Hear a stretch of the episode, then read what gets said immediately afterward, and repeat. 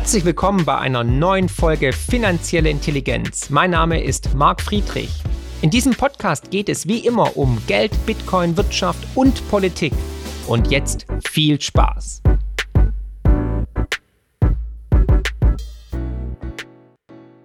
Herzlich willkommen zu einer neuen Folge Marc spricht mit. Heute Dr. Bernd Fleischmann. Herr Fleischmann, hallo. Hallo. Schön, dass Sie da sind. Ich möchte Sie kurz unserem Publikum vorstellen. Sie haben Elektrotechnik in Erlangen und München studiert und danach auch promoviert. Herzlichen Glückwunsch dazu. Ähm, Sie sind selbstständige Unternehmer und haben sich jetzt seit mehreren Jahrzehnten intensiv mit dem Thema Klimawandel beschäftigt und betreiben auch die Webseite Klimawahrheiten. Ich habe sie auch entdeckt im Internet über auch eine Empfehlung und fand es sehr spannend und interessant. Und das Thema Klima, Klimaerwärmung, Klimawandel ist natürlich gerade ganz brisant und in aller Munde. Äh, meine erste Frage natürlich für mich als ähm, Nicht-Experte ist, ähm, wieso beschäftigen Sie sich als Unternehmer mit Klimawandel? Also wie sind Sie darauf gekommen? Was treibt Sie an? Was ist die Intention, die Leidenschaft dafür? Ja, mit meinem Beruf hat das natürlich überhaupt nichts zu tun. Äh, ich kam drauf, weil vor 30 Jahren ungefähr die ersten ähm, Untersuchungen gemacht wurden, wie sich die, die Sonne tatsächlich auf das Klima auswirkt. Und es gab da eine Veröffentlichung von ähm, Christensen und, und Svensmark. Und die hat gezeigt, da gibt es eine Korrelation zwischen der Temperaturveränderung und der Veränderung der Dauer der Sonnenzyklen. Damals wusste man noch nicht genau, warum das so ist. Mhm. Inzwischen weiß man, dass die Sonnenzyklendauer einen Einfluss hat auf die Intensität des Sonnenwindes und der wiederum hat einen Einfluss auf die Partikelbildung in der Erdatmosphäre. Ähm, und diese Partikel, die ist eigentlich kosmische Strahlung, ähm, die bewirkt, dass Wasser sich kondensieren kann an diesen Partikeln und das führt zu Tröpfchen, die führen zu Wolken und so beeinflussen diese Partikel, die kosmische Strahlung, das Klima und so eben auch die Sonne. Und ähm, ich bin da dran geblieben an dem Thema. Und Jetzt vor, muss ich kurz unterbrechen. Ja? Jetzt fehlt mir da aber ein ganz wichtiges Schlagwort. Wo ja? ist da CO2 in Ihrer Aufzählung? Ähm, da spielt CO2 noch keine Rolle. Noch? Okay, dann kommt noch später. Nicht. Gut, okay. Ja, also CO2 spielt schon eine Rolle, aber nicht die große Rolle, die man ihm ja, unterstellt, mhm. würde ich mal sagen. Okay, gehen wir nachher gerne drauf ein. Ja, ja. Und vor sechs Jahren ungefähr hat meine Frau zu mir gesagt, ach, du weißt doch da so viel, jetzt schreib das doch mal ein bisschen zusammen für meine Freundinnen, damit ich ihnen das zeigen kann. Dann habe ich ein bisschen was zusammengeschrieben, hatte da schnell 30 Seiten und habe festgestellt, da fehlt es hinten und vorne, das mhm. ist nicht rund. Ähm, da muss ich noch deutlich mehr recherchieren und das habe ich dann gemacht. Habe ungefähr 800 wissenschaftliche Veröffentlichungen gelesen und die IPCC-Berichte natürlich und ein paar Bücher dazu. Habe da wirklich viel Zeit investiert. Und äh, meine Frau ist Reiterin, da habe ich dann viel Freizeit, weil ich nicht reite. Ja, aber da gingen auch viele Wochenenden drauf und ähm, ja, hm. viel Urlaub habe ich auch nicht gemacht. Egal ich habe mich da wirklich tief eingearbeitet und habe dann ein Buch geschrieben, das hatte zwischendurch über 200 Seiten. Dann habe ich es wieder reduziert, weil mir klar war, das liest keiner in diesem Umfang. Und ähm, dann habe ich es noch weiter reduziert, habe jetzt eine Broschüre gemacht, die ich verschenke. Oh. Die hat 20 Seiten, sieht so aus. Ähm, und ja, ich habe einige tausend davon schon verschenkt. Und äh, ja, kostet ein bisschen Geld natürlich.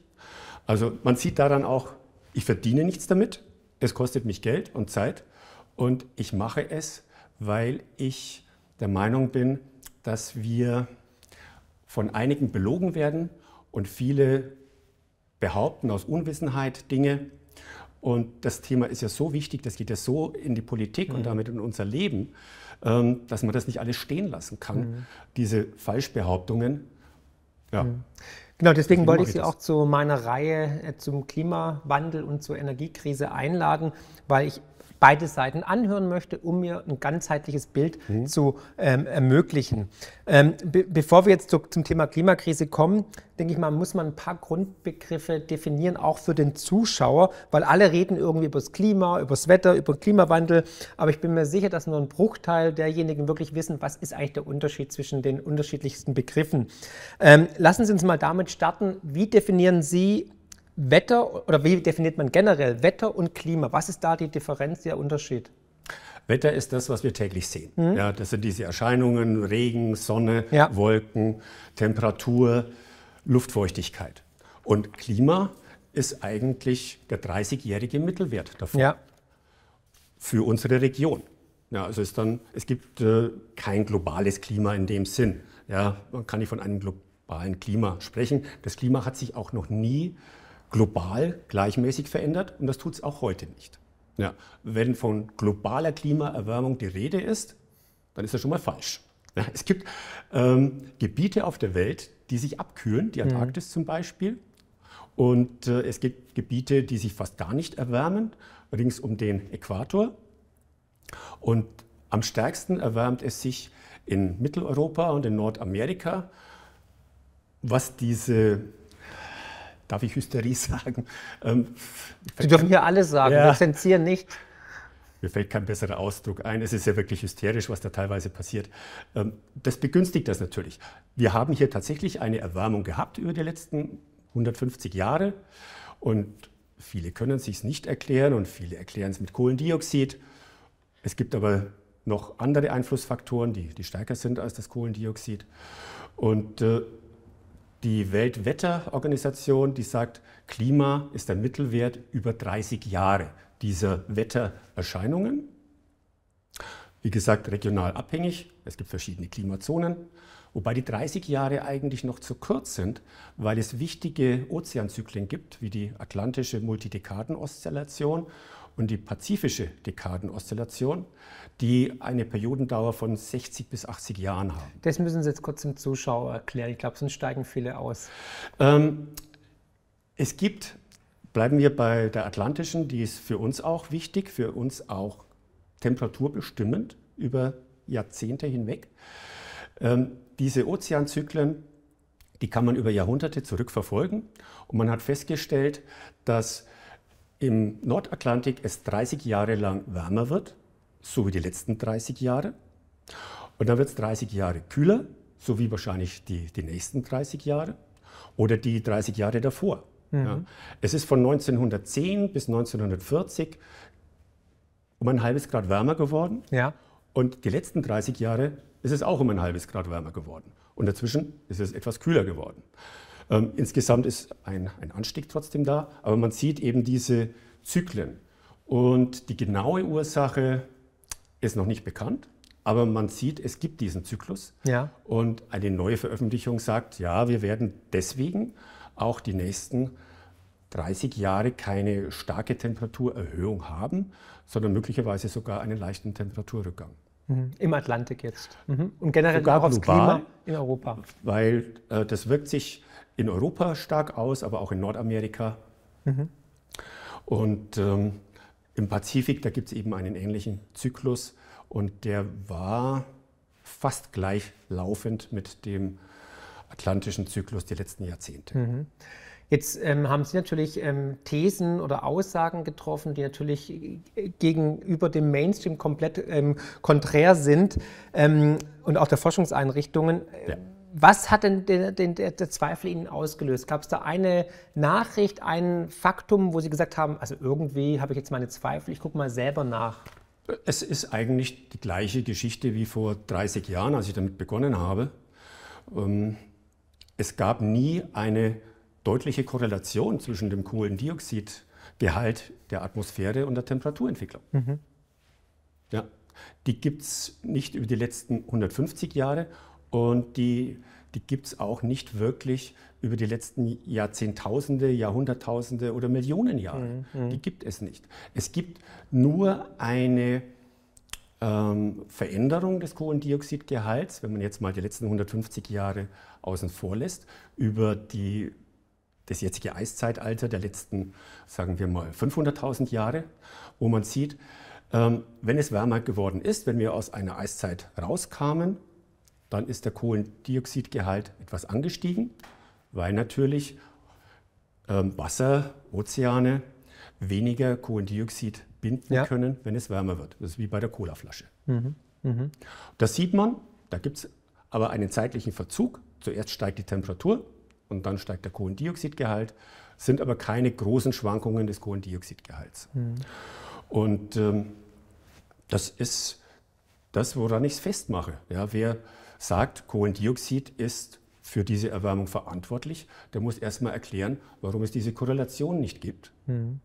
Und ich habe ähm, gestern habe ich was gesehen, da hat die Deutsche Welle über die Temperaturveränderung ähm, was gesagt und bezieht sich angeblich auf die amtlichen Temperaturkurven von NOAA, also die nordamerikanische Behörde, äh, die Engländer, Hadley Center, ähm, wen haben sie noch drin? Ich glaube, NASA GIS ist auch da drin in den Daten, die sie angeblich verwendet haben. Und alle diese Daten von den Instituten, die zeigen, was ich gesagt habe, von 1910 bis 1940 ist es ungefähr ein halbes Grad wärmer geworden. Ja. Und die Deutsche Welle wollte eine Korrelation zeigen zwischen Kohlendioxidanstieg und Temperaturveränderung. Und diese Temperaturveränderung von 1910 bis 1940 haben sie einfach halbiert. Da ist nur noch 0,3 Grad zu sehen. Aha. Mhm. Ja, also das ist auch eine Lüge, mhm. ja, weil die Daten, die zugrunde liegen, sagen was anderes. Weil es nicht ins Narrativ gepasst hat. Ganz genau. Aha. Ja. Und es lügen halt viele, ja. Ähm, Aber was ist denn die Intention? Warum wird denn gelogen? Was ist da der, der Antriebsmotor, dass man hier lügt, um die Menschen zu verunsichern? Geht es um Geld? Geht es um Panikmache? Da müsste ich jetzt spekulieren. Und okay. ich spekuliere nicht gerne. Ja. ja. deswegen belege ich alles, was ich sage ja. oder niederschreibe, mit wissenschaftlichen Veröffentlichungen. Dazu gibt es noch keine, da gibt es natürlich viele Mutmaßungen. Was ist denn die wahrscheinlichste? Wir können ein Spiel der Wahrscheinlichkeiten betreiben. Wo sind Wahrscheinlich, die, die wahrscheinlichste ist der Buchtitel von Fritz Söllner, Krise als Mittel zur Macht. Okay. Sehr gutes Buch, ja. sehr empfehlenswert. Und es ist das Gleiche mit der Corona-Krise ähm, und mit anderen Krisen. Es wird verwendet, um die Leute zu verunsichern. Und wer verunsichert ist, der tendiert dazu, der Regierung mehr zu vertrauen. Warum das so ist, weiß ich nicht. Bei mir ist es nicht so. Mhm. Mhm. Ähm, ich hinterfrage das dann. Aber viele, die dann nur Mainstream-Medien konsumieren, ja, den öffentlich-rechtlichen Rundfunk oder Medien wie die Süddeutsche Zeitung, die angeblich beste Zeitung der Welt. Genau. Da muss selbst ich husten, sorry. Ja. Dazu möchte ich heute auch noch was sagen, weil ja. ich hatte mit denen eine Kommunikation. Aha, okay, spannend. Ähm, ja, denen wird vertraut. Und wenn die sagen, ja, es ist alles fürchterlich und wir müssen was tun, dann sind die Leute bereit, einem Heizungsgesetz zuzustimmen, dieses Gebäudeenergiegesetz, was selbst ähm, nach Aussage des Wirtschaftsministeriums bis 2030 so viel Kohlendioxid einspart, wie China an einem Tag ausstößt. Mhm. Ja. Das ist verrückt. Ja. ja. wir geben da hunderte Milliarden aus für diesen Blödsinn. Ja, was anderes ist es nicht. Leute werden wahrscheinlich ihre Häuser verkaufen müssen. Es ist völlig irre, aber solange man dem Staatsfunk und, und diesen Mainstream-Medien vertraut, ähm, können die das durchsetzen. Ja. Deswegen muss man ja aufklären, deswegen sitzen Sie ja auch genau. hier und dass wir mal einfach ein paar Daten, Fakten aus der anderen Sicht beobachten, weil ich glaube immer, dass die Wahrheit hat immer zwei Seiten, ne? also wie die Medaille. Und deswegen ist es auch ganz spannend. Sie haben jetzt hier auch was mitgebracht. Darf mhm. ich fragen, was das ist? Das ist ein Stück Holz. Ja. Das ist 6000 Jahre alt. Das habe ich äh, von Professor Schlüchter aus der Schweiz bekommen. Und das kam vor kurzem unter einem Gletscher hervor. Der hat das jetzt freigegeben. Ja, es gibt in den Alpen schon einige Gletscher, die sich zurückziehen. Ja, aber ähm, da findet man jetzt Wege aus der Römerzeit. Da muss es wärmer gewesen sein. Und auch vor 6000 Jahren, als, dieses, als dieser Baum gewachsen ist, war es deutlich wärmer, denn diese Baumringe, die sind hier ziemlich gerade. Das ist ein kleines Stück aus einem großen Baum. Und der ist da gewachsen, wo jetzt sich erst der Gletscher zurückzieht. Mhm. Das heißt, es muss über Jahrhunderte wärmer gew gewesen sein, als es heute ist. Das passt aber auch nicht so ganz ins Narrativ. Das passt nicht so ganz, vor allem nicht zu dem, was äh, bestimmte Professoren behaupten, die sagen, es war die letzten 10.000 Jahre die Temperatur konstant, da hat sich nichts verändert und wenn wir nicht so viel Kohlendioxid in die Luft blasen würden, dann wäre es die nächsten 50.000 Jahre noch konstant. Da gibt es einen Tweet von Professor Ramsdorf, der ist Leiter der Abteilung Erdsystemanalyse, glaube ich, beim Potsdam Institut für Klimafolgenforschung. Das ist natürlich blanker Unsinn, ja, weil jede Zwischeneiszeit, die wir kennen, wir kennen viele mittlerweile, 20 ungefähr, wie die letzten zwei Millionen Jahre, hat maximal 15.000 Jahre gedauert. Von 5 bis 15.000 Jahre dauert so eine Warmphase. Und wer jetzt sagt, das dauert 50.000 Jahre, ja, das ist Humbug. Ja. Also, also, das ist ja eine Frage, die die Bevölkerung sich jetzt täglich stellt, weil wir gerade momentan ja alles klimaneutral gestalten wollen, große Grüntransformation. Ähm, ist die Klimakrise denn nicht da? Weil wir sehen doch immer mehr Überschwemmungen, wir sehen immer mehr ähm, Unwetter, Natur äh, schlägt zurück und überall wird es wärmer. Ja, ja. Also haben wir eine Klimakrise? Ich habe es vorhin ja gesagt. Es gibt Wetterereignisse und das also die, aber die haben nichts mit dem Klimawandel zu tun, die, die Wetterereignisse. Es wird versucht, einen Zusammenhang herzustellen. Mhm. Es wird versucht zu sagen, das wird immer wahrscheinlicher, aber das ist eine Theorie, die auf ganz tötenden Füßen steht. Mhm. Und wenn wir uns einzelne Ereignisse anschauen, nehmen wir zum Beispiel die Ahrtal-Hochflut vom vorletzten Jahr. Die Ahrtal-Flut die, die war dramatisch für die Leute, die da leben. Vor allem für diejenigen, die ihr Haus nicht versichern konnten, weil die Versicherungen abgelehnt haben, es zu versichern, weil die Versicherungen in den Gemeindechroniken nachgesehen haben und festgestellt haben, oh, da gab es schon mal eine Flut 1910, die war heftig. Und wenn man sich die Bilder von 1910 anschaut, da gab es ja auch schon Fotografie, ähm, da sind die gleichen Brücken eingestürzt. Die Bilder schauen fast identisch aus zu denen von vor zwei Jahren. Und wenn man noch weiter zurückgeht, dann findet man eine Ahrtalflut im Jahr 1804. Damals stand die Gegend unter ähm, französischer Verwaltung und man hat den Pegelabfluss, also den Hochwasserstand, rekonstruiert und hat festgestellt, der war damals 1804 noch mal deutlich höher als vor zwei Jahren. Und das war damals so schlimm, dass Napoleon, ich glaube, 30.000 Francs aus seiner Privatschatulle gespendet hat, um die ärgste Not zu lindern. Ja, da gab es zig Tote, um die 50, auch 1910, obwohl es wesentlich dünner besiedelt war. Und man kann das noch weiter zurückverfolgen. Ja, Im 18., im 17., im 16. Jahrhundert. Dieses Jahrhundert Hochwasser gibt es ungefähr alle 100 Jahre. Also das wiederholt sich. Das ist praktisch ja. ein Zyklus. Alle 100 Jahre kommt irgendwie ein Hochwasser in der, im Ahrtal wegen der bestimmten Geografie. Weil ähm, es bestimmte ähm, äh, Konstellationen gibt. Ähm, da das weiß ich nicht mehr ganz genau. Das ist eines der vielen Details, das ich mir auch angeschaut habe, aber es sind so viele, dass ich mir nicht mhm. alle merken kann. Äh, da bildet sich ähm, ein fettes Wolkengebiet ähm, nord östlich davon und es zieht dann dahin. Und ähm, das A-Teil hat als Untergrund Schiefergestein.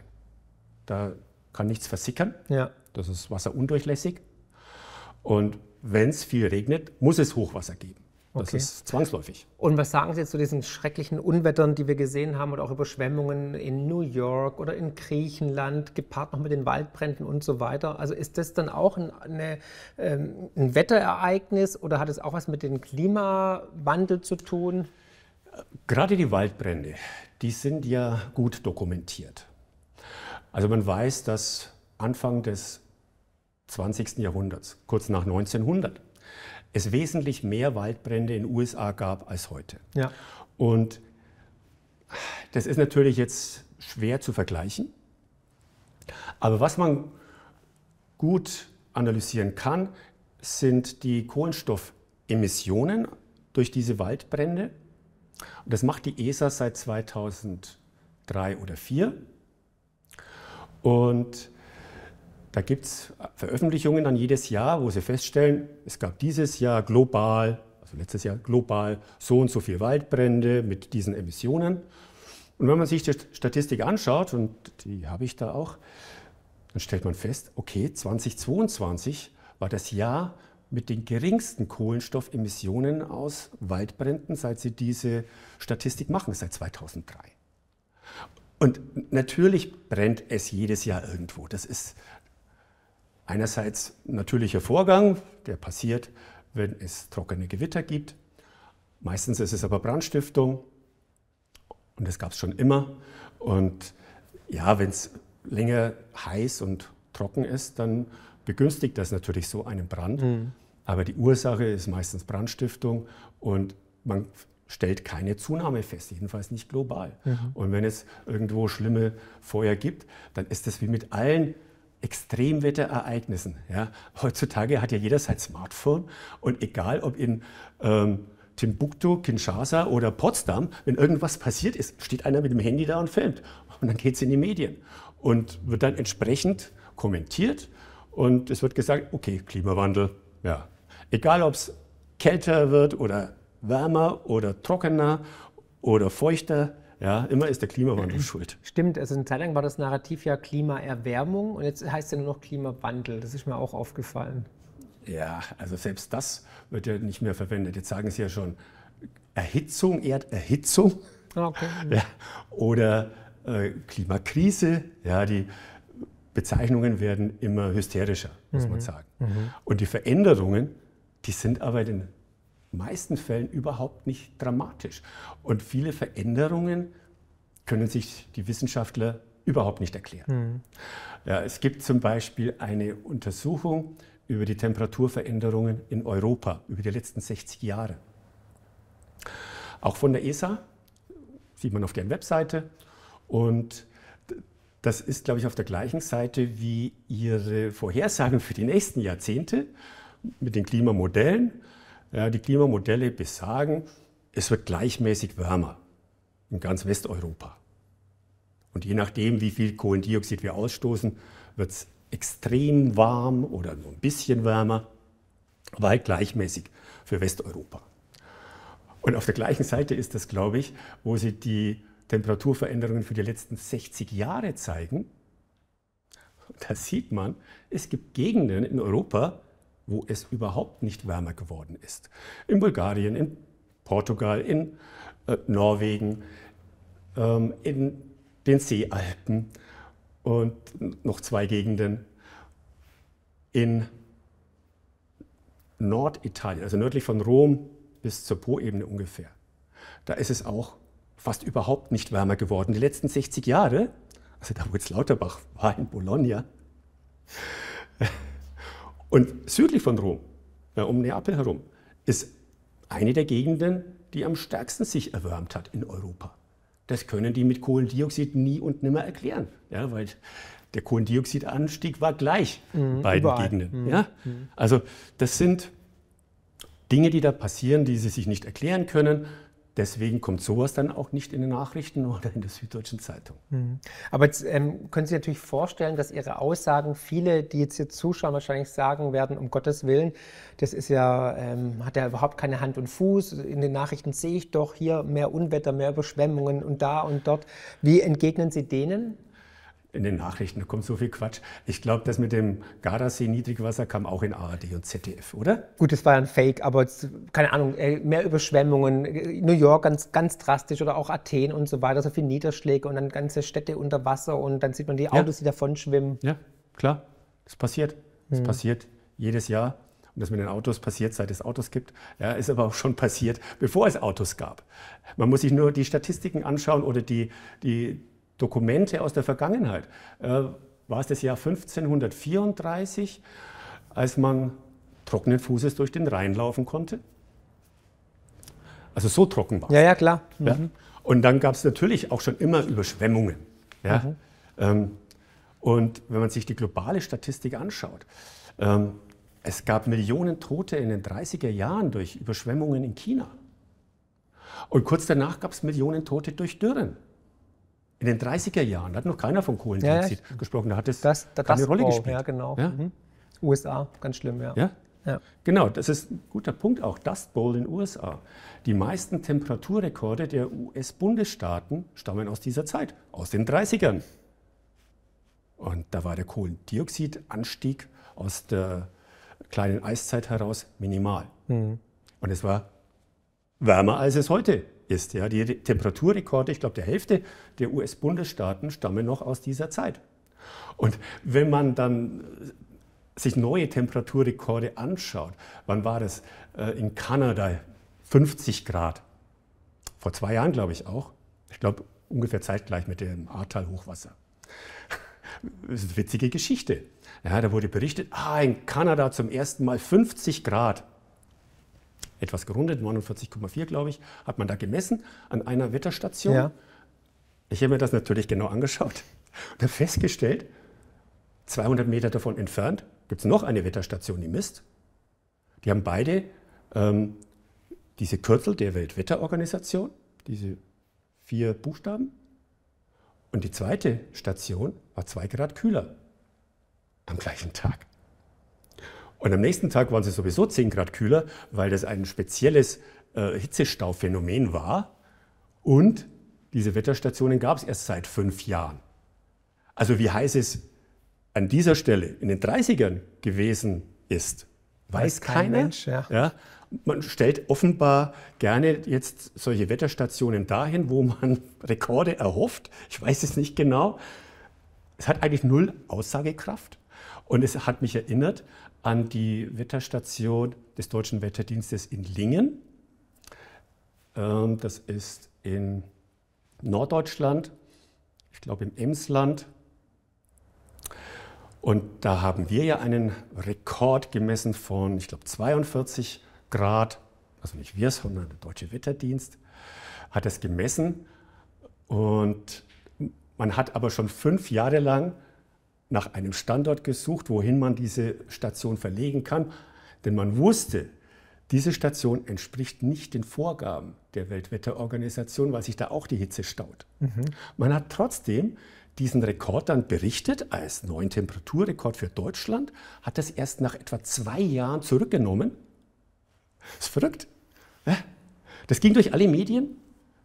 Interessanterweise hat Wetter Online das damals gleich ähm, überprüft und hat gesagt, naja, das stimmt sein. doch nicht. Mhm. Ja, diese Station gehört eigentlich längst irgendwo anders hin verlegt.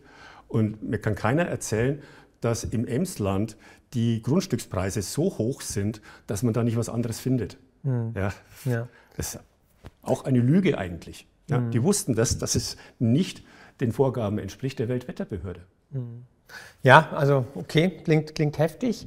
Ähm, lass uns mal über Klimamodelle sprechen. Ähm, was können diese Modelle eigentlich? Weil ich höre immer Modelle und Modelle in der Wissenschaft ist ja eher umstritten, weil mhm. Modelle kann man ja so definieren, wie man möchte und dementsprechend auch dann ja, auslegen. Ja, also diese Modelle, die haben bestimmte Vorgaben. Ja. Da werden Sachen angenommen und dann lässt man die größten Computer der Welt, die größten Supercomputer der Welt damit arbeiten und dann kommt irgendwas raus. Dann stellt man oft genug fest, naja, das war jetzt Quatsch, äh, da müssen wir jetzt was ändern am Modell, damit es nicht davonläuft. Da müssen wir vielleicht noch eine Dämpfung einbauen, die natürlich völlig mhm. unphysikalisch ist. Oder wir durchlaufen vielleicht diesen ähm, Rückkoppelkreis diesen Wasserdampfrückkoppelkreis nur einmal, damit es überhaupt funktioniert. Und das ist etwas, was ganz häufig passiert. Und das muss ich jetzt erklären. Ähm, oder ich erkläre das im Rahmen der fünf Punkte. Da komme ich als nächstes drauf, wenn Sie möchten. Genau, nämlich Sie haben nämlich die fünf Narrative der Klimakrise beschrieben. Ja. Vielleicht können Sie uns da auch ähm, die Punkte dann erklären. Und das erste Narrativ war, ohne Atmosphäre hätte die Erdoberfläche eine mittlere Temperatur von minus 18 Grad. Mhm. Höre ich da richtig? Da kann man Schlitten fahren. Genau. Ähm, das ist eine Rechnung, die vor 100 Jahren, glaube ich, aufgestellt wurde. Und man hat das so gerechnet, dass man sagt, ähm, die, wir haben die Sonneneinstrahlung und ein Teil dieser Einstrahlung wird reflektiert ja. an Wolken und an Schnee oder Eisflächen. Und was übrig bleibt, das muss genauso viel Energie sein, wie die Erde ausstrahlt im Infrarotbereich durch die Temperatur, die sie hat. Und dann hat man gesagt, okay, Wolken hat man ja nur mit Atmosphäre. Jetzt tun wir mal so, als gäbe es eine Erde ohne Atmosphäre, aber mit der gleichen Reflexion. Und dann schauen wir uns an, wie warm sie sein müsste, damit sie im Gleichgewicht ja. ist zwischen eintreffender Sonnenstrahlung und ausgesandter Infrarotstrahlung. Und da kamen die auf minus 18 Grad. Mhm. Und das ist eine Zahl, die sich bis heute hält. Die ist aber falsch, weil diese Temperatur stimmt nur, wenn die Erdoberfläche die gleiche Temperatur hätte, überall. Nur dann wäre Rechnung ja richtig. Ja. Das hat sie natürlich nicht. Ja. Das hat sie ohne Atmosphäre noch weniger. Das sieht man am Mond. Äh, am Mond sind die Temperaturunterschiede 300 Grad ungefähr mhm. zwischen der kalten Nacht und äh, dem Tag am Äquator. Und es stimmt deshalb nicht, weil das Gesetz, mit dem man rechnen muss, das Stefan Boltzmann-Gesetz, äh, äh, da steckt die Temperatur mit der vierten Potenz drin. T hoch 4 geht da rein. Und deswegen sind heiße Teile oder warme Teile äh, deutlich übergewichtet in dieser Rechnung, wenn man es richtig rechnet. Wenn man mit der Temperaturverteilung, wie sie tatsächlich ist, rechnen würde. Also zum einen verstehe ich nicht, warum man das immer noch behauptet, obwohl man ja die Temperatur des Mondes seit 60 Jahren ungefähr kennt. Mhm. Ja, der Mond hat nicht minus 18 oder eine leicht andere Temperatur aufgrund seiner anderen äh, Reflektivität, seiner anderen Albedo, sondern der hat eine Temperatur von, äh, ähm, ich sage jetzt nichts Falsches, ähm, ungefähr minus ähm, 70 Grad, glaube ich. Und wenn man es richtig rechnet für die Erde, das hat ein Professor Kramm gemacht und er hat das überprüft mit dem Mond, ja. ja da kommt er auf das richtige Ergebnis. Und für die Erde kommt er auf ein Ergebnis von minus 52 Grad statt minus 18. Also wenn ein erheblicher Unterschied, ja. Ja, das ist ein gewaltiger Unterschied. Trotzdem behauptet jeder, also außer ihm und mir vielleicht, ähm, ich weiß nicht, ob es noch jemand gibt, habe noch niemanden gefunden, es behauptet jeder bis heute, die Temperatur wäre minus 18 Grad. Das ist falsch. Und seit der Veröffentlichung ist mittlerweile fast zehn Jahre alt. Ja, sollte man kennen, wenn man über sowas spricht. Und dass es falsch sein muss, das sieht man schon am Vergleich mit dem Mond. Ja, jeder, der sich mit, mit der Erde beschäftigt, sollte sich vielleicht auch ein bisschen mit dem Mond beschäftigen. Ja, wie gesagt, der, der Mond ist genauso weit weg von der Sonne wie die Erde und hat nur eine leicht andere ähm, Reflexion. Aber ansonsten müsste die Rechnung ja auch für den Mond stimmen, was sie nicht tut. Und da weiß man die Temperatur. Die Leute denken nicht nach und schreiben gerne ab. Mhm. Das ist ein Riesenproblem. Mhm. Ja, vieles wird einfach abgeschrieben. Ein anderes gutes Beispiel ähm, ist die, der galoppierende Treibhauseffekt auf der Venus. Passt das jetzt an dieser Stelle? Ich erwähne das jetzt einfach, weil es ja, zum Thema Abschreiben gut passt. ähm, die Venus hat hier eine Atmosphäre, die zu über 96 Prozent aus Kohlendioxid besteht. Ja. Also fast eine reine Kohlendioxid-Atmosphäre und es ist sehr heiß. Es ist über 460 Grad heiß auf der Oberfläche. Und das führen viele auf das Kohlendioxid zurück. Krasser Treibhauseffekt, sagt Mujib Latif. Hat es nie nachgerechnet. Es gab die erste Rechnung dazu, also die erste, die dann wirklich bekannt wurde und überall verbreitet wurde, 1960 von Carl Sagan. Carl Sagan war ein amerikanischer Astrophysiker, ähm, NASA-Wissenschaftler, Buchautor, ähm, hat eine Fernsehsendung gehabt über Jahrzehnte, irgendwie der Vorgänger von Harald Lesch. Extrem bekannt und er hat versucht, das zu berechnen, diese Temperatur auf der Venus. Ja. Und damals wusste man aber noch nicht viel über die Venusatmosphäre, weil mhm. es damals noch keine Venussonden gab, die das gemessen haben. Die gab es erst ein paar Jahre später. Und er hat Annahmen gehabt zur Dicke der Atmosphäre und zum Druck.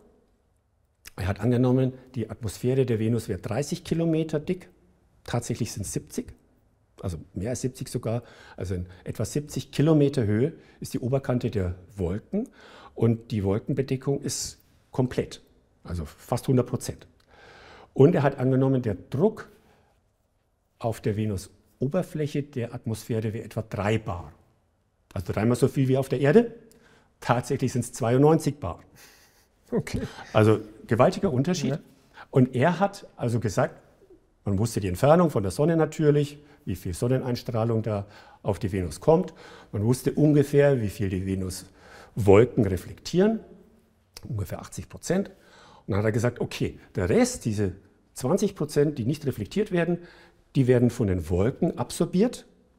Und was man unten auf der Venusoberfläche dann an Temperatur misst, das kann man mit dem adiabatischen Gesetz berechnen. Das ist ein wichtiges Thema, nicht so einfach zu verstehen. Ich will das jetzt nicht im Detail ausführen. Sein Rechenweg war richtig. Sein Rechenweg war richtig. Aber er hatte falsche Annahmen über die Atmosphäre der Venus und über die Temperatur auf der Oberfläche. Und dann hat er gesagt, okay, also mein Rechenweg, der muss ja stimmen. Dann muss es noch was anderes geben. Dann gibt es da einen galoppierenden Treibhauseffekt. Das hält sich bis heute. Aber wenn man die richtigen Werte einsetzt für die Dicke der Atmosphäre, für den Druck am Venusboden, dann, dann kommt die Temperatur heraus, die man misst. Dann kommt genau die Temperatur heraus. Und das weiß man auch seit vielen Jahren. Aber wieso, ja, aber wieso revidiert man dann nicht? Also möchte man das Narrativ aufrechterhalten ja. oder? Okay. Also das, das, muss ich annehmen, denn wenn Astrophysiker wie Harald Lesch das behaupten oder der Leiter der Erdsystemanalyse, Professor Ramsdorff, oder sein Vorgänger, Professor Schellenhuber, oder einer der bekanntesten deutschen Klimaforscher, Mojib Latif, die behaupten alles, alle das Gleiche. Da gibt es einen krassen Treibhauseffekt auf der Venus und das ist falsch. Wenn man nämlich diese Kohlendioxidatmosphäre auf der Venus austauscht gegen eine Erdatmosphäre, also 80 Prozent Stickstoff, ja. 20 Prozent ähm, Sauerstoff, ein bisschen Argon, dann kommt heraus, weil die Rechnung nämlich stimmt mit diesem adiabatischen Gesetz, dann kommt heraus, es wäre nochmal mindestens 150 Grad heißer das kommt aus den Moleküleigenschaften, aus den Eigenschaften der Gase. Also obwohl es weniger CO2 wäre, wäre es dann heißer? Ganz ohne CO2, hm. ganz ohne. Wäre es heißer. Haben Sie denn mit den ähm, Herrschaften schon mal Kontakt, Kontakt, aufgenommen? Also mit Rahmsdorf oder Latif oder so, mit denen mal diskutiert? Oder? Bisher nicht, ich halte es auch für sinnlos. Okay, okay. gut, dann äh, lassen Sie uns mal zum zweiten Narrativ kommen. Die Treibhausgase sind für die Erhöhung um 33 Grad auf die heutig gemessenen 15 Grad verantwortlich. Also wir blenden ja auch viele Folien ein. Ja. Genau. Also der erste Punkt ist, ähm, es sind eben nicht 33 Grad von der Erde ohne Atmosphäre zur jetzigen Temperatur von plus 15 Grad, die wir im Mittel ungefähr haben. Wie viel, also wie hoch die Temperatur, sagen wir, ohne Treibhausgase wäre, aber mit Wolken, mit, ähm, mit Ozeanen, mit Atmosphäre, aber eben ohne Treibhaus, ohne Infrarot, aktive Gase, so sage ich, äh, wissen wir nicht. Aber wir wissen, dass unter dichter Bewölkung die Treibhausgase keine Rolle spielen. Wie auf der Venus, so auf der Erde. Ich habe mal eine Rechnung gemacht für die Verhältnisse am Äquator. Da hat man eine beständige Wolkenbedeckung, eigentlich rings um den Globus, abgesehen von den Seychellen, wo es übrigens sehr schön ist. Aber man kann da diese Rechnung machen, weil ansonsten ist die Bewölkung da konstant und ähm, gleichmäßig. Und da kommt man, wenn man diese Rechnung macht mit dem adiabatischen Gesetz, und die kann man machen, weil die Atmosphäre ja. konvektiv durchmischt ist.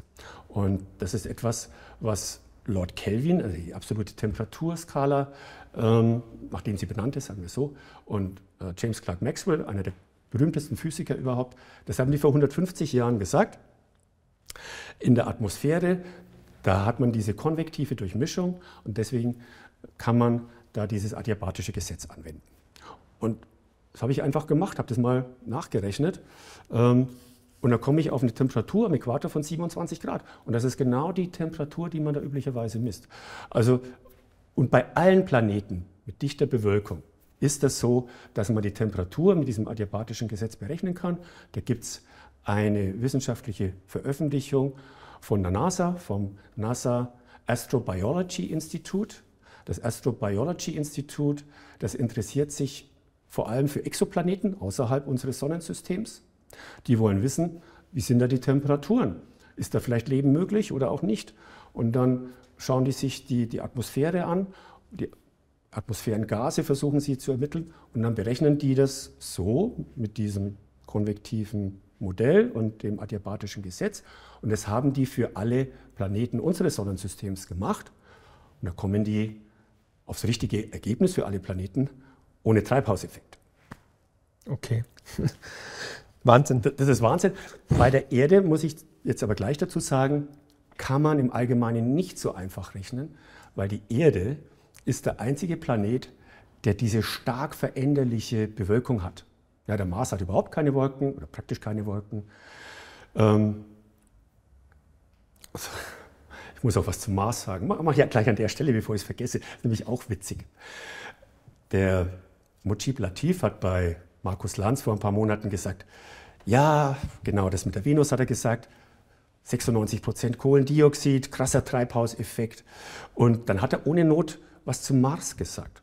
Er hat gesagt, ja, auf dem Mars besteht die Atmosphäre auch zu 95 Prozent aus Kohlendioxid.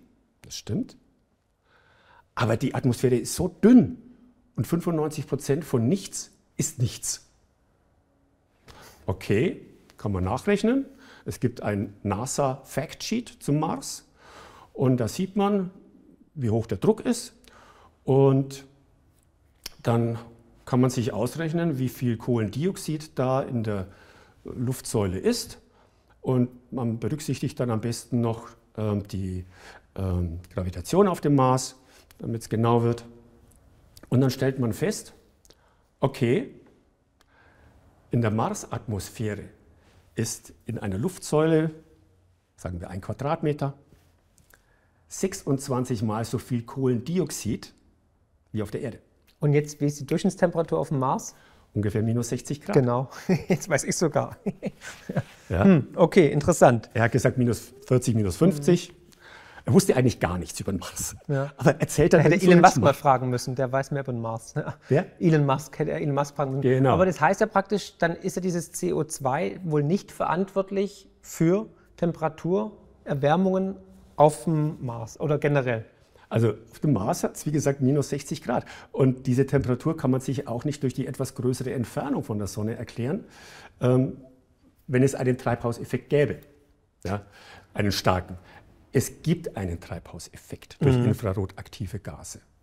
Aber der ist wesentlich kleiner als behauptet. Ja, kommen wir auch zum dritten Narrativ, nämlich ohne einschneidende Maßnahmen wird sich der CO2-Anteil in der Atmosphäre bis zum Jahr 2100 ähm, verdoppeln. Ja, das ist eine Modellrechnung, die ein Szenario annimmt, dass wir unseren CO2-Ausstoß verdreifachen bis vervierfachen in den nächsten Jahrzehnten. Aber so viel Kohle liegt gar nicht im Boden. Und so viele Kohlekraftwerke können wir gar nicht bauen und, und, und ähm, Autos, die das verbrennen und Heizungen. Ja, das ist Käse. Das ist das Business as usual Szenario mhm. des IPCC, das aber ja, völlig unrealistisch ist. Gut, also wenn man IPCC mal durchliest, dann ist es ja so, also ich weiß nicht, wie es Ihnen ergangen ist, aber es ist erstens eine schwer, sehr schwere Kost, aber da wird auch viel mit Schätzungen gered, äh, ge, ja, gehandelt, ja, geredet. Ja. Da heißt es oft äh, eventuell äh, Wahrscheinlichkeiten. Also es sind ja keine Daten und Fakten, es ist ja immer eher, man könnte erwarten, äh, was wäre wenn, mhm. also so ein Wunschkonzert ein bisschen. Also viel, ich glaube, das Wort Schätzung kommt, glaube ich, auch ein paar hundert Mal vor. Es ist soweit. Mein siebtes Buch, Die größte Revolution aller Zeiten, warum unser Geld stirbt und wie du davon profitieren kannst, ist jetzt erhältlich. Mein Co-Autor Florian Kössel und ich haben über zweieinhalb Jahre daran gearbeitet. Wir haben recherchiert, wir haben analysiert und wir haben 1470 Seiten geschrieben. Die mussten wir dann zusammendampfen auf 600 Seiten. Es ist unglaublich viel Energie, Liebe, Schweiß und Leidenschaft in dieses Buch geflossen. Und ich hoffe natürlich, dass ihr das auch merkt. Wir beschreiben 2000 Jahre Geldgeschichte, warum Geld immer wieder scheitert und die Menschen verarmen lässt.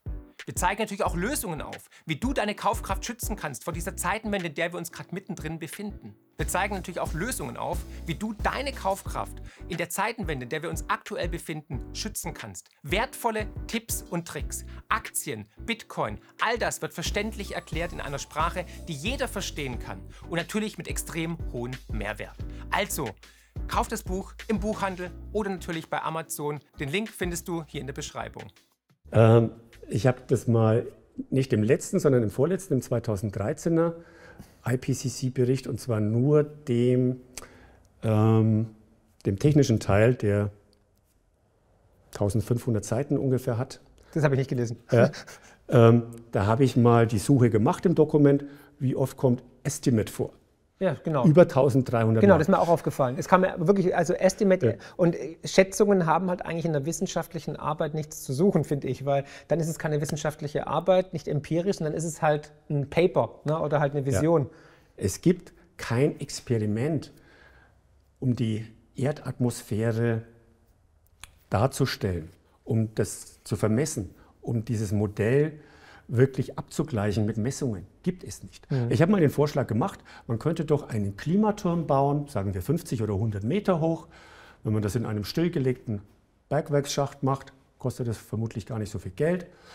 Ein paar Millionen, was verglichen mit den Ausgaben, die wir da tätigen für CO2-Einsparung und Klaxis.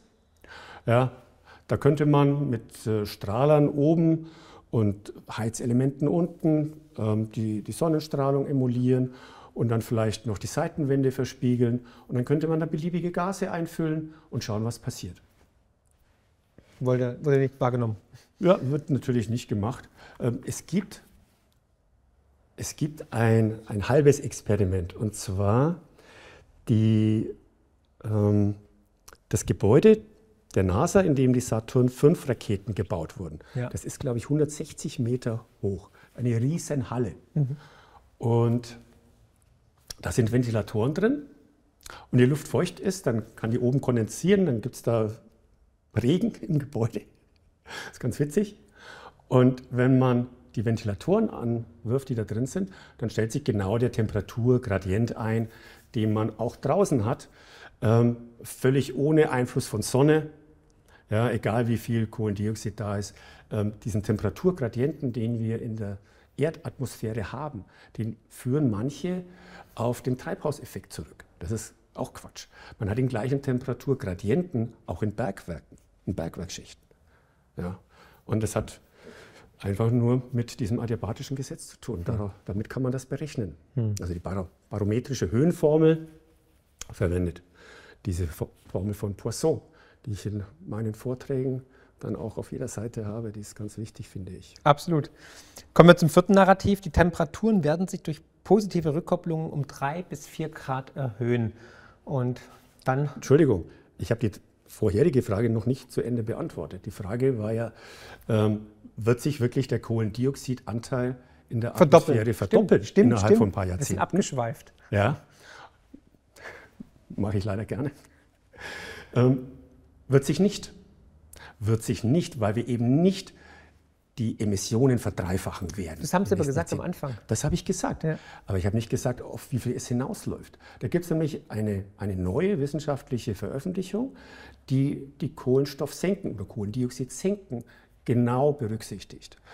Ähm, Kohlendioxid wird im Wasser gelöst, in den Ozeanen gelöst. Ich habe vorhin gesagt, wenn die wärmer werden, dann können sie nicht so viel Kohlendioxid speichern und Ja. gasen etwas aus. Auf der anderen Seite ist die Aufnahmefähigkeit proportional zum Partialdruck des Kohlendioxids. Also wenn wir doppelt so viel in der Atmosphäre hätten, könnten sie doppelt so viel aufnehmen. Und wenn es dabei ein bisschen wärmer wird, der Ozean, spielt das keine große Rolle mehr. Also das ist ein Naturgesetz. Und ein anderes Naturgesetz ist, dass Pflanzen besser wachsen, wenn mehr Kohlendioxid in der Luft ist. Deswegen werden Treib, ähm, ja, also, ähm, Treibhäuser, also ähm, Gärtnerei. Gewächshäuser werden Gewächshäuser. mit Treibhausgasen begast, damit Tulpen, Erdbeeren und so weiter stärker wachsen. Genau. Kohlendioxid begast. Ja, ja genau. Verdoppelt man oder verdreifacht man die natürliche die Konzentration. Mhm. Und dann wachsen die Tomaten schneller in Holland. Schmeckt natürlich nicht besonders. Aber es funktioniert, ja. Ähm, die wachsen schnell. Mhm. Und weil die das eben aufnehmen, wird das nicht unendlich weiter ansteigen. Selbst wenn wir den Ausstoß an Kohlendioxid konstant halten, wird es ein Ende finden bei etwa über 500 ppm, also 0,05 Prozent. Momentan haben wir 0,042 Prozent, also weit weg von einer Verdoppelung. Es wird, wenn wir das Pariser Klimaabkommen einhalten, das heißt um 3 Prozent pro Dekade die Emissionen reduzieren, dann ähm, hört es bei 480 ppm auf, 0,048 Prozent. Warum hört es bei 500 auf, automatisch? Äh, wenn wir die Emissionen konstant halten. Man muss schon berücksichtigen, wie viel wir emittieren. Aber wenn wir die Emissionen konstant halten, dann hört es, weil die eben die senken, mehr aufnehmen können, dann hört es bei 515 ppm, glaube ich, auf. Und ähm, ja, deswegen brauchen wir nicht netto Null oder drastische Reduzierung der, der Treibhausgase, weil dieser Anstieg auf, sagen wir, 515 ppm, das sind dann knapp 100 ppm mehr als heute, also etwa 25 Prozent mehr Kohlendioxid. Das führt zu einer Erwärmung von etwa 0,2 Grad. Mhm. Und wärmer ist besser. Ja, sagen Sie. ähm, genau. Aber jetzt heißt ja, jetzt haben wir die 1,5 Grad, werden wir wahrscheinlich nicht erreichen. Wenn wir jetzt ähm, 3 oder 4 Grad sehen würden, dann würde ja praktisch die Welt in Flammen stehen, ist ja so das, was uns gesagt wird. Das stimmt nicht Ihrer Ansicht nach? Es wird ja behauptet, wenn sich der Kohlendioxidanteil in der Atmosphäre verdoppelt, was nicht passieren wird, dann wird es um 3 bis 4 Grad wärmer. Das ist ja ein Mittelwert der Modelle. Und die Modelle sagen, da zitiere ich wieder den 2013er IPCC-Bericht, der, der neue, der ist wissenschaftlich nicht besser, da hat man nur ein paar Veröffentlichungen nicht mehr berücksichtigt. 2013 hat man gesagt, wenn sich der Kohlendioxidanteil verdoppelt, dann wird durch Rückkopplungen sich die Temperatur global um 1 bis 6 Grad erhöhen mit einer Wahrscheinlichkeit von 85 Prozent. Mit 5 Prozent Wahrscheinlichkeit wird es weniger warm als diese 1 Grad, mit 10 Prozent noch wärmer. Ja gut, aber 1 bis 6 Prozent ist natürlich sehr... Das ist ein Zeichen von Unwissen. Mhm.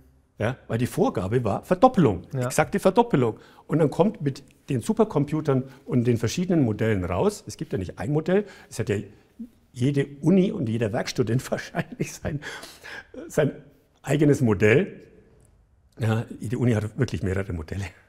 Ähm, da kommt heraus, okay, 1 bis 6 Grad bei Verdoppelung. Das, das ist absurd. Ja? Uns wird suggeriert, the science is settled.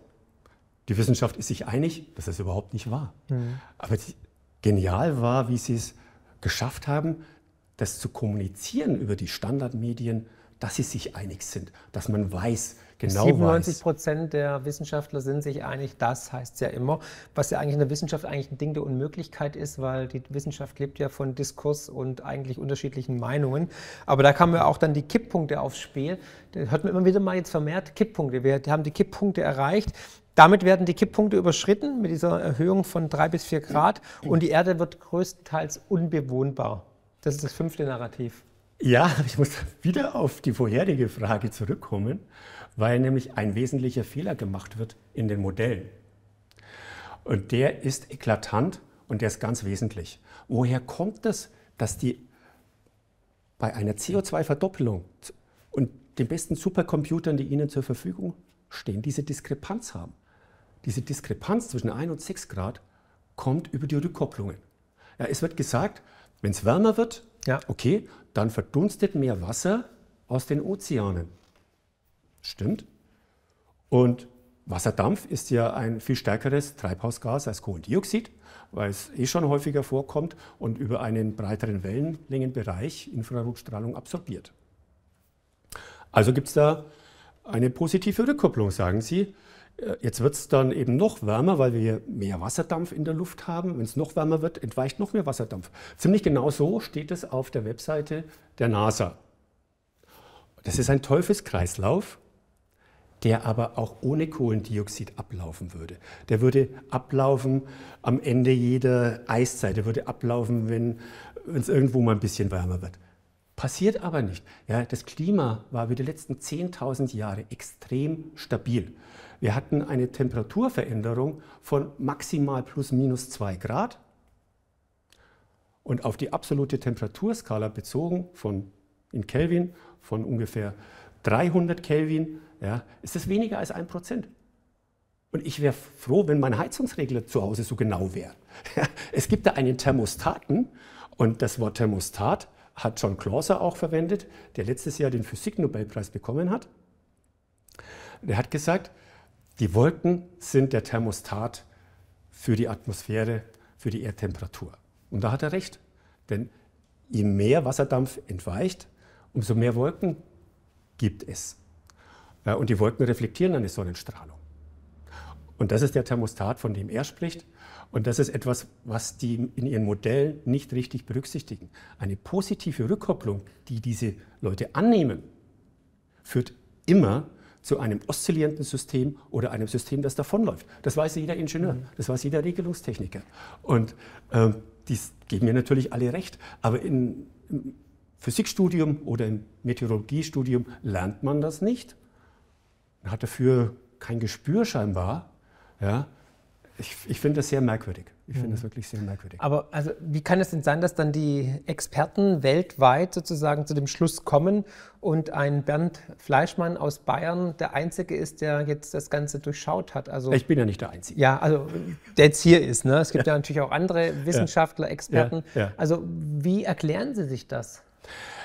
Also man muss unterscheiden zwischen den Klimaforschern, die noch von ihrem Beruf leben müssen. Okay. Und also ich meine, das sind Abhängigkeiten. Das heißt praktisch, um am Potsdamer Institut weiterhin einen guten Job zu haben, damit Fördergelder kommen, muss man auch dementsprechend warnen und Panik verursachen, damit die Angststrategie weiter sich verhaftet. Natürlich. Okay. Es wird doch keine Studienreise finanziert, wenn man sagt, also ich glaube jetzt nicht daran, dass CO2 so schlimm ist und das will ich jetzt nachweisen. Das unterstützt doch keine Regierung weltweit. Also die Kipppunkte sind völlig irrelevant und die Erde wird auch nicht unbe also unbewohnbar. Sprechen wir von den Kipppunkten. Die, die Kipppunkte, die sind vor allem in den deutschen Medien seit 2008, glaube ich. Da gab es eine Veröffentlichung von Schellenhuber und Rahmsdorf, von Fenton und anderen, also aus dem ja. Dunstkreis des Potsdam Instituts für Klimafolgenforschung. Und die haben gesagt, ja, wenn es noch zwei Grad wärmer wird, dann kippen Klimaelemente. Also bestimmte Elemente im, im Klimasystem der Erde, die werden dann so verändert, dass sie nicht mehr zurückkommen können. Und da gab es Dürren im Amazonas und ähm, die Ergrünung der Sahara. Was? Ergrünung der Sahara? Kipppunkt? Ist das jetzt was Schlechtes? Das ist natürlich was Positives. Und man weiß ja, dass die Sahara vor 5000 Jahren, als es wärmer war, da gab es keine Gletscher auf Island und da war die Sahara grün. Das nennt man die Rinderzeit. Da haben die Nomaden ihre Rinderherden durch die Sahara getrieben. Denn wenn es wärmer wird, da stimmt das, was die NASA sagt, dann verdunstet mehr Wasser, hm. es kommt irgendwo als Regen runter und dann wird die Sahara grün. Und dann hat man einfach die Klimageschichte sich angeschaut und hat gesagt, ja klar, die Sahara wird grün, wenn es wärmer wird. Okay. Ja, damit macht man natürlich keinen Alarm. Und dann gab es ein Update vom gleichen Autorenteam 2019 zu den Kipppunkten. Und dann war diese Ergrünung der Sahara nicht mehr drin. Mhm. Und vier andere Kipppunkte waren auch nicht mehr drin. Also damit haben sie zugegeben, dass was sie elf Jahre vorher gemacht haben, Schmarrn war. Aber es wurde nirgends kommuniziert. Natürlich groß. nicht. Ja. Und man weiß mittlerweile, dass die meisten dieser Kipppunkte schon längst widerlegt sind. Ja. Im Amazonas waren die wenigsten Niederschläge während der Trockenperiode 1926 und nicht in den letzten Jahren. Ähm, das Arktiseis, das schmilzt nicht immer schneller. Das ist nicht weniger als 2007. Am geringsten war es 2012. Das ist seit 2007 in etwa konstant. Können Sie sich nicht erklären. Auch einer der Kipppunkte. Ja, und da gibt es andere Kipppunkte, die, die längst widerlegt sind. Mhm. Ja, aber dieses Märchen hält sich einfach, weil keiner wagt, dem wirklich zu widersprechen, obwohl viele es wissen. Natürlich wissen sie es. Mhm. Hm. Ich glaube, das wird jetzt dem einen oder anderen Zuschauer natürlich das Narrativ ein bisschen ähm, ja, ins Wanken bringen. Sie hatten vorhin gesagt, die, die, Sonne spielt eine wichtige Rolle bei der, bei der Erderwärmung. Da ähm, lassen Sie mich kurz eine kritische Gegenfrage stellen die auch gerne von Kritikern angeführt wird. Ähm, dazu habe ich auch einen Chart mitgebracht, den blenden wir gerne ein. Hier sieht man dann die globale Temperatur im Vergleich zur Sonnenaktivität. Während der letzten Jahrzehnte, in denen die globale Temperatur angestiegen ist, hat die, Temper hat die Sonnenaktivität einen leicht abkühlenden Trend gezeigt. Sonnenaktivität und globale Mitteltemperatur haben sich also in den letzten Jahrzehnten in entgegengesetzte Richtungen entwickelt. Wie können Sie das erklären? Da wird nur ein Aspekt der Sonnenaktivität herausgegriffen, nämlich ähm, TSE, Total Solar Radiance. Ja. Und da wird nicht berücksichtigt, was die magnetische Aktivität ist der Sonne. Mhm. Also die äh, Sonne, die schleudert ja jede Sekunde enorme Massen an Material heraus. Und ähm, das kommt dann auch zur Erde und vor allem dieser Strom an Material, das sind elektrisch geladene Teilchen, hauptsächlich Protonen, also Wasserstoffionen. Das ist ein Strom wie ein elektrischer Strom, der ein Magnetfeld mit sich führt. Und dieses, mit, dieses Magnetfeld von der Sonne, das agiert zusammen mit dem Erdmagnetfeld und beeinflusst, wie viele äh, kosmische Partikel in die Erdatmosphäre eindringen. Das ist das, was ich eingangs gesagt habe. Ja, wenn das Sonnenmagnetfeld sehr stark ist, dann kommen weniger Partikel in die Erdatmosphäre, dann gibt es weniger Tröpfchenbildung, weniger Wolken. Und diese magnetische Aktivität, die muss man immer berücksichtigen. Und da gibt es eine gute Korrelation zwischen der Temperaturentwicklung und diesen Magnetfeldindizes. Das ist der eine Punkt. Und außerdem verändert sich die Sonnenstrahlung im UV-Bereich, im ultravioletten Bereich, wesentlich stärker als in den anderen Wellenlängen. Und das könnte auch eine Auswirkung haben, weil das UV-Licht ähm, vor allem in der Stratosphäre, also oberhalb der Troposphäre, oberhalb von 15 Kilometern, ähm, Gasmoleküle zerlegt. Ja, zum Beispiel zerlegt das Sauerstoffatome in die Sauerstoffradikale, dann bildet sich Ozon und Ozon ist ein äh, klimawirksames Gas. Ich glaube, das ist noch nicht so ganz verstanden, wie da die Zusammenhänge sind. Aber das jetzt nur auf diesen einen einzigen Aspekt TSI zurückzuführen, das ist, wie soll ich sagen, ist vermessen. Und dazu gibt es ja auch Untersuchungen vom Professor Solanki vom Fraunhofer Institut für Sonnensystemforschung, heißt das, glaube ich. Der hat festgestellt, dass in der zweiten Hälfte des 20. Jahrhunderts, also ab 1950, die Sonne aktiver war als in den 8000 Jahren davor. Ja, aktiver als in den 8000 Jahren davor. Und das belegt er. Und das heißt was. Ja. Und ähm, da gibt es natürlich Zeitverzug auch. Und wir haben die Ozeanzyklen noch. Ja, die können sich gegen ja. phasig zur Sonne vielleicht auch verhalten. Das ist alles noch nicht erforscht. Aber wird es denn alles in die Modelle von, was ich, Potsdam Institut und IPCC mit aufgenommen? Also Wolken, Sonnenaktivität und so weiter. Ist es, wird es berücksichtigt? Die versuchen es, aber es funktioniert nicht. Die Modelle sind viel zu ungenau. Und ähm, diese Raster, die man da drüber legt über die Erde, die sind zu grob. Und wie gesagt, die Modelle, die berücksichtigen die Rückkopplungen nicht richtig. Mhm.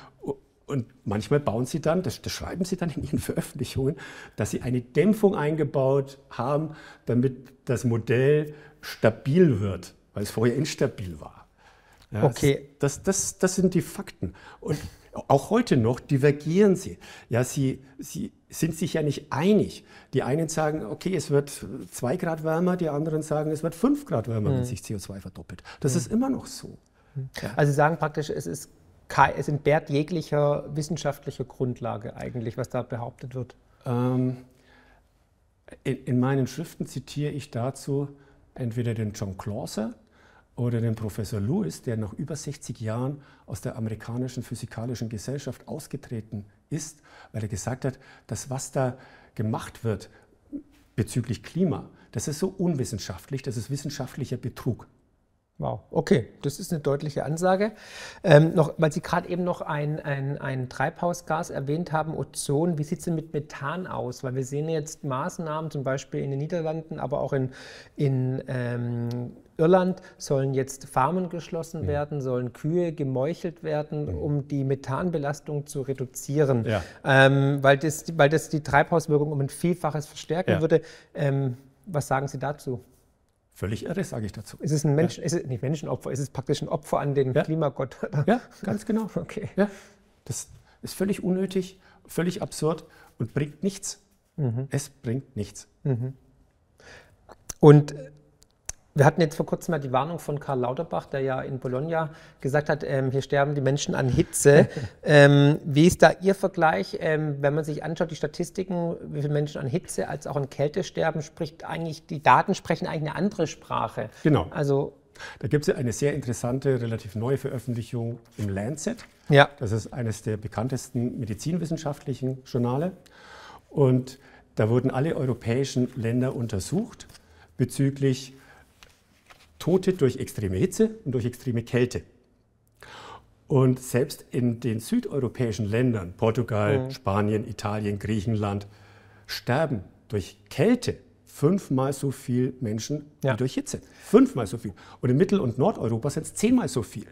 Interessanterweise hat Lancet da eine komische Grafik dann drin, um das zu verschaubildlichen. Und da sieht man, dass diese blauen Balken für die Kältetoten ungefähr so lang sind wie die roten Balken für die Hitzetoten. Und wenn man es genau anschaut, unten die, die Abszisse, dann stellt man fest, die haben da unterschiedliche Skalierung für die Hitzetoten und für die Kältetoten. Aber wenn man die gleiche Skalierung verwendet, dann sind die blauen Balken für die Kältetoten so lang und die für die Hitzetoten, mhm. die sieht man fast nicht. Ähm, äh, äh, Karl Lauterbach wurde ja auch vor einigen Tagen ja gerügt auf ähm, Twitter oder jetzt X, weil er gesagt hat, die Maßnahmen haben gewirkt. Man hätte 3500 Hitzetote, glaube ich, verhindert oder irgendwie Was? sowas. Genau, wurde auch gleich dann äh, wieder, ähm, nee, er hatte, nee, 3500 Hitzetote hätte es nur gegeben und damit hätte man die Ziele erreicht. Und darunter haben dann gleich die Faktenchecker geschrieben, nee, stimmt ja alles nicht. Wurde dann auch dementsprechend, weil er hat ja keinen Beweis dafür, nur eine Schätzung wiederum, estimated. Aber das ist ein anderes Thema. Aber um jetzt zusammenzufassen, ähm, Sie können gerne mit Ja oder Nein antworten. Moment, ja? darf ich zu Karl Lauterbach einen Satz sagen? Er hat ein Buch geschrieben zum Klima. Karl Lauterbach versteht vom Klimathema noch weniger als von Corona. Und das ist schon herzlich wenig. Gut. Ja. Das muss ich jetzt mal sagen. Nee, alles gut, damit kann ich, kann ich sehr gut leben. Ähm, bin auch kein Fan. Aber ähm, ich, ich, frage jetzt Sie einfach mal ein paar Fragen und Sie können gerne mit Ja oder Nein beantworten. Also haben wir einen Klimawandel? Natürlich. Okay. Gab es schon immer, wird es immer geben. Okay. Ähm, haben wir eine Klimakrise? Nein. Es gibt keine Klimakrise, denn mhm. in den allermeisten Fällen ist wärmer besser. Mhm. Wärmer ist besser für die Pflanzen, verlängert die Vegetationsperiode, ist besser für die Menschen, denn es gibt natürlich vulnerable Gruppen, die mögen das nicht so, wenn es über längere Zeit heiß ist, ja, vor allem weil sie dann zu wenig trinken, weil sie sich nicht bewegen. Ja, die wenigsten Menschen sterben an Hitze. Ja, die Finnen sterben nicht bei 110 Grad in der Sauna. Ja. Aber wenn Sie zum Beispiel hören, hier, was ich in Frankreich seit Monaten hat es nicht geregnet, die Bäche, die Quellen ähm, versiegen. Auch bei uns gab es Notstand schon irgendwie mit Leitungswasser oder mit äh, Versorgung. Ja. Ist es auch normal oder ja, es, ist es ja. nur eine Verschiebung? Ist es dafür irgendwo auf der Welt dann feuchter und gibt es da mehr Regen und wir haben weniger? Es gibt ja auch dafür Statistiken. Ja, für, für Deutschland da gibt es eine Zeit lang trockene Jahre, so wie die letzten Jahre, aber das Gleiche gab es schon vor 50 Jahren und vor 100 Jahren. Ja. Und wenn man sich die Statistik des Deutschen Wetterdienstes anschaut, ja, das ist, sind ja wahrlich keine Klimaleugner, bescheuerter Begriff, ähm, die Statistik für Deutschland zeigt, dass die Niederschläge tendenziell zugenommen haben in den letzten, ich glaube, 120 Jahren. Mhm. Und es gibt eine weltweite Statistik, die zeigt das auch, eine leichte Zunahme der Regenfälle. Das ist natürlich nicht weltweit gleich. Ja, es gibt ja nicht ein globales Klima, habe ich gesagt. Und äh, selbst fünf trockene Jahre sind immer noch Wetter. Ja, mhm. Klima ist aber natürlich mit verheerenden Auswirkungen. Ne? Also Landwirtschaft, ähm, ja. klar. Klar, gibt es Völker, Völkerbewegungen, dann werden Klimaflüchtlinge und so weiter. Aber wenn es hier fünf Jahre nicht regnet, dann glaube ich, wird hier wenig los sein. Ja, es gibt ja sehr schöne Untersuchungen über das Blattwachstum, das globale. Und da habe ich in meiner Broschüre eine von der australischen Umweltbehörde drin, eine sehr schöne Grafik, die zeigt, dass es global deutlich grüner geworden ist. Die NASA sagt, die hat eine ähnliche Grafik, dass es in den letzten Jahrzehnten so viel mehr Blätter gab, also so viel mehr Grün, das entspricht, glaube ich, der doppelten Fläche der USA. Und vor allem die Regionen, von denen man annimmt, sie sind am stärksten betroffen. Es wird behauptet, der Sahel zum Beispiel, also südlich der Sahara, ja. wäre am stärksten betroffen vom Klimawandel. Da sieht man, das ist mit die Region, wo es am stärksten zugenommen hat, das Blattwachstum. Und die haben ja ihre Bevölkerungszahl in den letzten 30, 40 Jahren verdreifachen können. In allen Ländern des Sahel, vom Atlantik bis zum Indik, hm. weil es grüner geworden ist, weil da mehr wächst. Und das ist ein positiver Effekt der Zunahme des Kohlendioxids und der höheren Temperaturen, die zu mehr Niederschlägen da führt. Mhm. Und wenn es wirklich kälter wird, dann, Gott bewahre uns, dann wird es da trockener und dann werden die wirklich leiden. Mhm. Das ist die Gefahr, die ich sehe beim mhm. Klimawandel. Also Sie sagen praktisch, ähm, Kälte ist gefährlicher als Hitze für die Menschheit. Das war schon immer so. In allen Büchern, die vor der Klimapanik geschrieben wurden, werden die Warmphasen als Klimaoptima bezeichnet mhm. und die Kaltphasen als Pessima. Ja, es gab das römische Klimaoptimum, das mittelalterliche Klimaoptimum. Dazwischen gab es das Pessimum der Völkerwanderungszeit. Mittelalter. Mhm. Genau. Und das, die kleine Eiszeit, das war eine Zeit enormer Hungersnöte und war fürchterlich. Wer will denn in diese Zeit zurück? Ja, wer will denn Kohlendioxid aus der Luft saugen, damit wir in dieses kalte Klima zurückkommen? Das ist doch völlig irre. Ja, völlig ja. irre. Ja, die sollten mal die Geschichtsbücher lesen, diese Leute. Kommen wir jetzt in, in, in, in eine Klimaerwärmung oder in eine Klimaabkühlung generell, Ihrer Ansicht nach? Also ich befürchte, dass es etwas kühler wird. Hm. Ob das jetzt ein paar Zehntel Grad sind, also mehr wird es nicht sein. Okay. Ja, also von 1900 Keine Eiszeit.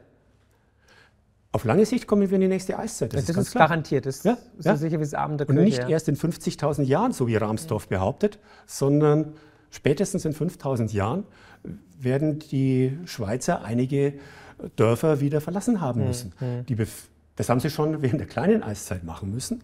Ja, wir kommen ja aus dieser Phase der kältesten Periode des Holozäns, mhm. dieser jetzigen Zwischeneiszeit.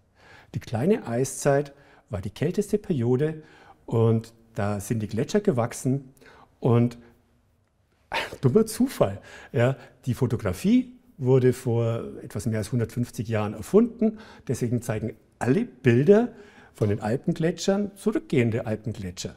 Aber es gibt natürlich Untersuchungen, die zeigen, dass dieser Rückgang und dann wieder Gletscherwachstum regelmäßig passiert. Also mhm. nicht regelmäßig im Sinne von alle paar hundert Jahre, aber es passiert unregelmäßig seit Jahrtausenden, dass Gletscher eben zurückgehen. Zyklen kommen und gehen. Ja, ja. Und dann wachsen sie wieder mhm. und sie werden wieder wachsen. Keine okay. Frage. Aber Sie können jetzt dem Zuschauer versichern, die Welt wird jetzt nicht untergehen die nächsten 50 oder 100 Jahre, da wird brennen. Keinen Fall. Okay. Ja, und dieser hysterische Titel, anders kann man es nicht bezeichnen, vom Professor Schellnhuber, Selbstverbrennung mit einer Erde in Flammen, ja, das ist pure Panikmache ohne jeglichen wissenschaftlichen Hintergrund. Mhm, okay.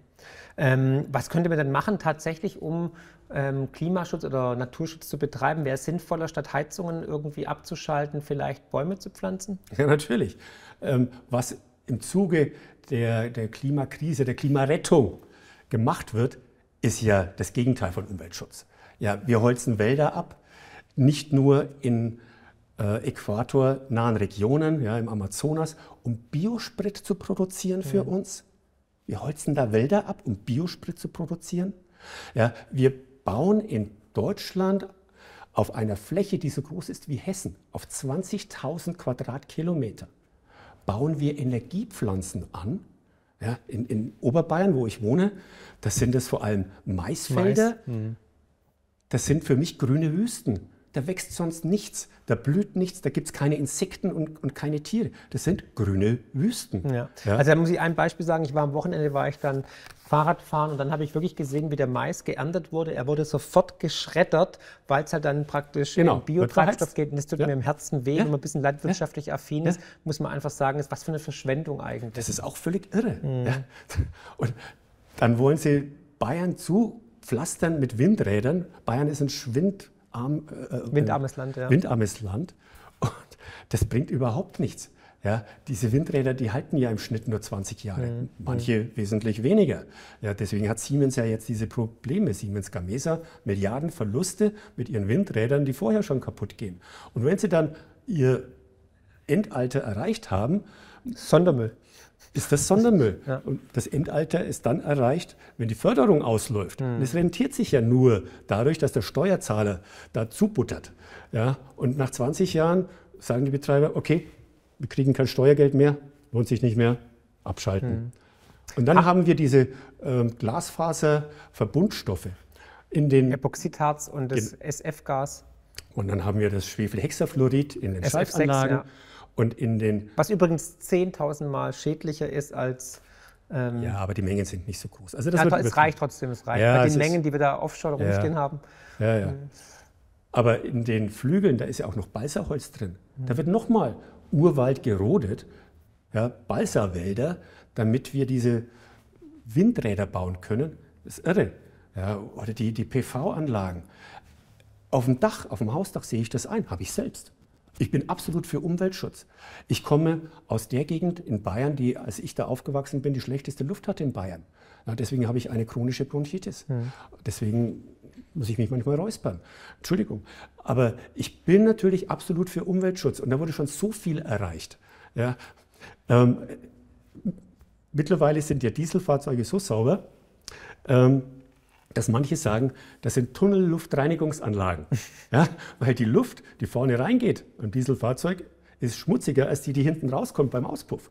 Ja, und wenn man sich dann die Ökobilanz von E-Fahrzeugen anschaut, mit den vielen Metallen, die da drin sind, seltene Erden und wie die gewonnen werden, Kobalt in Kongo zum Beispiel. Ja, ja, also da brauchen wir gar nicht drüber reden. Ich meine, ja. da ist ähm, der, der Auspuff bzw. die CO2-Bilanz von E-Autos ist, glaube ich, wenn Sie es auf Kilometer runterrechnen, erst ab 220.000 Kilometer erreicht ungefähr. Der deutsche Strommix wird ja immer schlechter. Genau, das ist noch ein Top. Das ist noch ein Top.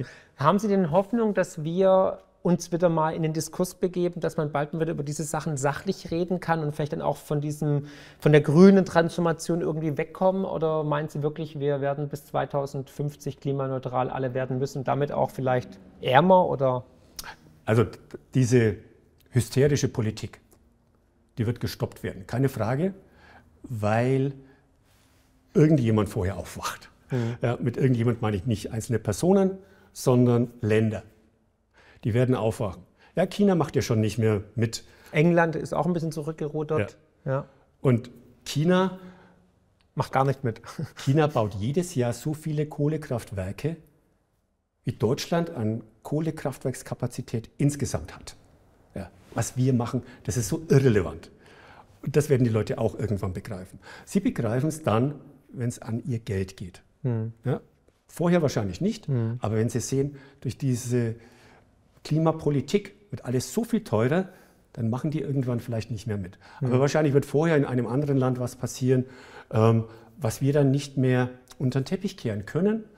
Und da wird, werden Länder sagen, wir machen jetzt Schluss mit dieser Klimapolitik. Wir haben eingesehen, die Wissenschaft hat uns belogen und wir verzichten auf diese CO2-Neutralität. Und wir wissen ja auch, dass diese fossilen Vorkommen, Kohle, Erdöl, Erdgas, dass die noch Jahrhunderte reichen. Und wir werden zwar umstellen, aber nicht abrupt und mit großem Schaden für die Bevölkerung, sondern wir machen einen langfristigen Plan und der beinhaltet natürlich Kernenergie in Form von Kernspaltung und auch Kernfusion. Ich bin ein Freund von beidem, weiß zwar nicht, ob, wann die Kernfusion kommt, aber es gibt ja neue Kernspaltungstypen in Entwicklung, die sogar den Atommüll. Dual Fluid. Ja. Genau, der Dual Fluid Reaktor, der kann den Atommüll verwenden als ähm, Brennmaterial. Ja. Das ist die Zukunft. Das ja. ist die Zukunft. Aber das dauert. Und bis dahin macht es keinen Sinn, unsere Wirtschaft zu ruinieren. Dann können wir uns nämlich diesen Umstieg nicht mehr leisten. Mhm. Ja. Ja, stimmt, tatsächlich. Das waren natürlich ganz andere ähm, Thesen und Aussagen, wie man sonst so hört, aber dafür mache ich das ja das Ganze. Deswegen, ich werde auch mit, also Rahmsdorf haben wir auch eingeladen, Volker Quaschning kommt auch. Ja, ähm, ja genau, also an Schellenbacher sind wir auch dran, mal gucken. Aber mir ist halt einfach wichtig, dass man in den Diskurs geht und beide Seiten anhört, damit ja. sich dann der Zuschauer, aber auch ich mir ein Bild machen kann. Mhm. Ne, weil natürlich, ich sehe auch, ja. dass da Überschwemmungen sind, da sind Waldbrände und ich hatte aber auch schon Alex, ähm, Alex Epstein da, der auch ganz klar gezeigt hat, genauso wie in der einen Folie, dass wir immer weniger äh, Menschen haben, die durch irgendwelche Unwetter ähm, versterben, genau. sondern dass wir durch den Fortschritt, durch die Industrialisierung, durch Technik eigentlich immer mehr Warnsig äh, Warnsysteme haben, die die Menschen dann sogar schützen, wenn es dann irgendwo zu einer Katastrophe kommt, Tsunami und so weiter. Ähm, ich hoffe natürlich, dass dir das gut gefallen hat heute. Mich würde natürlich deine Meinung interessieren. Was glaubst du, ist es fünf vor zwölf? Äh, wird die Welt in Flammen aufgehen? Ähm, kannst du die Aussagen äh, von Herrn Fleischmann unterstreichen, bestätigen? Wie ist euer Bauchgefühl? Was ist eure, euer Wissen? Was sind eure Daten und Fakten? Gerne mal unten reinposten. Und mich würde es natürlich freuen, wenn euch das Video gefallen hat, es kräftig zu teilen und lasst natürlich ein Abo da, empfehlt den Kanal auch weiter. Und alle Informationen zu Herrn Fleischmann werden wir unten auch verlinken. Auch die Broschüre, die kann man nämlich auch downloaden. Richtig. Da ist dann nochmal alles verständlich zusammengefasst, ist auch schnell gelesen, so eine Viertelstunde, halbe Stunde, dann ist man eigentlich durch. Ich bin Schnellleser. Okay. Ja. Wenn ich im ICE sitze, habe ich es gelesen. Da wurde ich auch komisch angeguckt. Ähm, ähm, einfach mal gucken, ich werde es unten verlinken. Und ansonsten danke ich Ihnen auf jeden Fall für Ihre Zeit und für die interessanten, doch konträren Aussagen, die Sie hier getätigt haben. Ich bin sehr gespannt, wie das aufgenommen wird vom Publikum. Vielen Dank, Herr Fleischmann. Ich bin auch sehr gespannt. Vielen herzlichen Dank für die Einladung. Hat mir gut gefallen hier. Alles gut. Danke.